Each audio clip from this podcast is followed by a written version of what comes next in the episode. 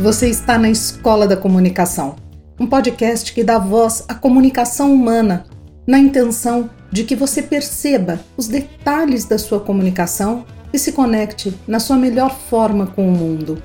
A vida acontece onde a gente coloca a atenção.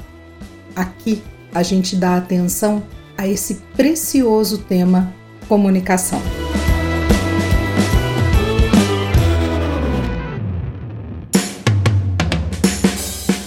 Hoje, aqui na Escola da Comunicação, nós vamos falar sobre a força da primeira impressão. A neurociência conta pra gente que nós extraímos a primeira impressão do outro em poucos segundos. Mais precisamente, alguns estudos falam em 7 segundos. 7 segundos para a gente acreditar que tem uma impressão de quem o outro é.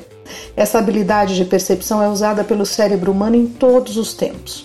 Precisamos perceber quem é o outro, o que ele nos oferece, se ele nos dá abertura, se nós somos bem-vindos ou não.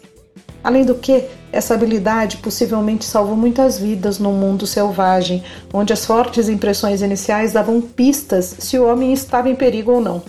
Armadilha é que muitas vezes nós acreditamos que aquela avaliação inicial revela o caráter ou a personalidade de um indivíduo como um todo, em todas as situações de vida. E é lógico que isso pode não ser uma verdade. Muitas vezes a primeira impressão é ruim e aí a gente não tem a chance de uma segunda impressão. A gente fica marcado com essa forte imagem, acredita na nossa avaliação e acredita que a nossa interpretação é um fato, que aquela pessoa é aquilo. Isso mostra pra gente que a gente tende a ser reducionista com o outro. A gente tende a sintetizar as pessoas. Nós falamos no episódio anterior que a comunicação nos individualiza. O jeito da gente se comunicar é o jeito que o mundo tem uma impressão de nós. A gente avalia o outro e analisa e acredita, como eu disse, que aquilo é o ser humano. Mas a gente sabe muito pouco como a gente soa para o mundo. Parece que a gente brinca de esconder com a gente mesmo, né? Agora eu pergunto para você: sendo a primeira impressão tão forte, tão importante, tão marcante, Será que nós temos consciência de qual a primeira impressão que a gente causa, como o outro nos percebe, como a gente seria descrito por alguém quando a gente chega numa situação onde está conhecendo pessoas, seja na situação profissional, na situação pessoal? Será que a gente tem consciência de que a gente é responsável por iniciar uma boa conexão com o outro? que se a gente quer uma boa conexão, a gente faz parte de gerar essa boa conexão e que muitas vezes a gente pode passar para o outro a responsabilidade de atingir isso. Mas eu pergunto aqui, mas é a primeira impressão que fica mesmo? Eu acho que não existe uma resposta universal, mas existe uma forte tendência a ser. Vamos pensar aqui numa situação. Se a gente começa uma conversa com alguém e essa primeira impressão não é tão boa, a pessoa está um pouco reativa, fechada, se um dos dois na conversa não tem uma consciência de que quer perceber melhor o outro, trabalhar uma empatia, é natural que exista uma distância. Aí a gente nem tem chance de uma segunda impressão. Olha o quanto isso é sério. Então, se alguém tem uma consciência de comunicação, uma maturidade comunicativa, pode reverter essa situação. Não que tenha que ficar super legal e ser super amigo, mas que intencionalmente possa existir uma conexão boa, que as pessoas possam perceber o quanto elas estão disponíveis ali umas para as outras. E se não estiverem disponíveis? Bom, a primeira impressão já vai ditar isso e aí já vai romper a relação. Aqui nós estamos falando de quando a gente quer ter uma boa primeira impressão ou quer ter uma boa conexão e como a gente pode auxiliar para que isso aconteça. Então, para a gente poder criar essa impressão, a gente tem que ter um tanto de consciência de como nós estamos chegando para o outro, né? Do nosso corpo, nossa mente, as nossas emoções, do quanto as coisas estão claras para nós. Então parece que a última impressão é a que fica, mas muitas vezes a, a primeira impressão não vai dar a chance nem para a segunda, nem para essa última que ficar. Num, num, exemplo, se a gente começa, como eu disse, uma conversa que não está muito boa, mas ela reverte e termina bem, a gente pode até ficar na cabeça com uma sensação assim: nossa, parece que a coisa não ia bem, mas terminou muito bem, e a sensação que sai da, dali é muito interessante. O inverso também pode acontecer. A gente pode começar bem uma conversa e ter ali algumas expressões, algo que não fique tão claro e a gente sair com uma impressão distorcida. Então, no pacote geral, a primeira impressão favorece uma conexão, mas a última impressão é que fica. Ou a primeira impressão não favorece e a última impressão vai criando esse favorecimento. O importante é que nós somos responsáveis por essa conexão, porque a comunicação não é um ato solitário. A comunicação o tempo todo ela acontece porque nós estamos deixando comum para o outro qual é a nossa disposição, a nossa disponibilidade, a nossa vontade de estar aí e gerar essa condição. E é muito interessante porque eu gosto sempre assim de alguns casos que ilustram isso. É, eu tenho a oportunidade de trabalhar com comunicação com várias pessoas e trabalhando a comunicação com uma pessoa muito centrada, muito direcionada ela dizia sempre que as pessoas falavam para ela que ela tinha uma expressão de brava, que tinham medo de conversar com ela. E realmente, a primeira impressão que ela transmitia, ela é tão focada, tão elaborada, tão atenta ao outro, que essa impressão que o outro tinha era de uma pessoa que estava avaliando, que estava julgando fortemente, porque nas expressões faciais não tinha nenhum detalhe que deixasse claro o quanto essa pessoa estava conectada, que ela não estava julgando, que ela estava focada.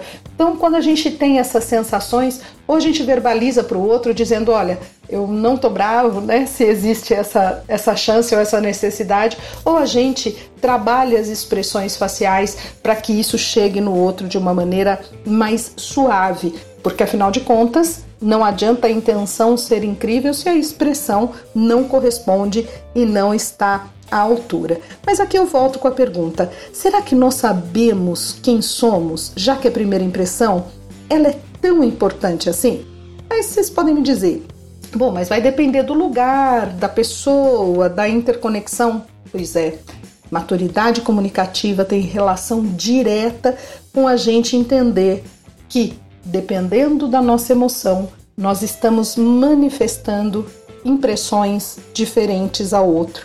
E eu tenho que estar tá conectado comigo, entendendo se eu tenho autocontrole para gerar os resultados, não necessariamente de controlar o outro, isso a gente nunca consegue, mas de entender que eu quero estar no meu melhor. E lembrando que estar no melhor não é sempre estar feliz ou sorrindo.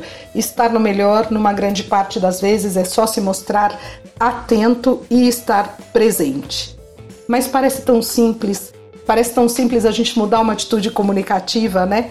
E na verdade é um grande desafio. Mas é um desafio interessante porque a gente pode ampliar de maneira incrível o uso dessa máquina que somos nós mesmos. A gente tem uma tendência a ser o mesmo em situações diferentes. Quando eu conheço muito bem uma pessoa, eu estou mais à vontade, ou quando eu conheço um grupo que me apresenta alguém, eu fico mais à vontade, ou se eu estou numa situação diferente na, na condição profissional, eh, eu fico mais reativo. Conhecer isso faz com que a gente possa usar de outros caminhos. A nossa busca aqui não é por um personagem de forma alguma, mas da gente apresentar conscientemente o nosso melhor. Então eu vou fazer alguns questionamentos aqui para a gente fazer um pequeno exercício. Será que a gente sabe se olhar de fora? Será que a gente tem a percepção do que a gente está comunicando? Será que a gente tem a sensação de que a gente manifesta a nossa real intenção? Ah, mas e se eu estou inseguro? Puxa, eu não preciso demonstrar, falar, olha, eu estou inseguro, mas naturalmente me colocar atento, porque a insegurança é por eu não conhecer o outro. Então, se eu não conheço o outro, deixa eu me colocar atento, então, para conhecer, para me colocar disponível. Será que a gente tem essas características na gente? Ou será que o nosso julgamento faz a gente ficar mais reativo do que disponível? São algumas perguntas aí, todas elas muito desafiadoras, mas que valem a pena para que a gente possa naturalmente ser mais dono das impressões que a gente cria.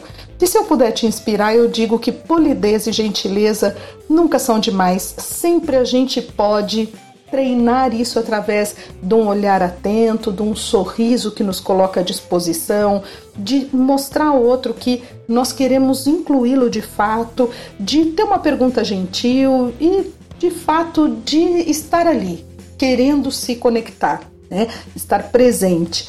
Uma boa comunicação nem sempre precisa de grandes projetos, de exposição, de ideias mirabolantes. Muitas vezes, um passo pequeno em relação a como a gente cria essa primeira conexão pode deixar nosso caminho muito amplo e explorar e entender essa singularidade humana que leva ao bom uso de nós mesmos. Né? Perceber o que a gente oferece ao outro é um passo muito importante para que a gente possa oferecer cada vez melhor. E no nosso próximo podcast, o nosso tema é um dos temas que eu mais gosto de falar, que é não siga dicas. Procure o melhor de você na sua própria comunicação. Não siga dicas. Hã? Aqui a gente faz um trabalho totalmente reflexivo, buscando, por exemplo, na primeira impressão, a sua. Busque a sua, busque as suas características. Lógico que alguns direcionamentos para que a gente possa pensar juntos, colher a partir de algumas referências, mas na intenção de que você possa se construir no seu melhor.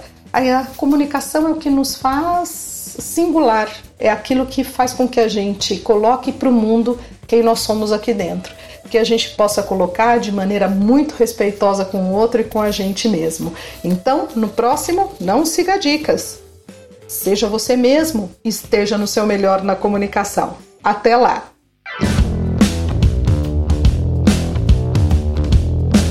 A Escola da Comunicação um podcast que fala de comunicação para a gente se conectar melhor com o mundo. Seguimos juntos, conectados. Até o próximo episódio.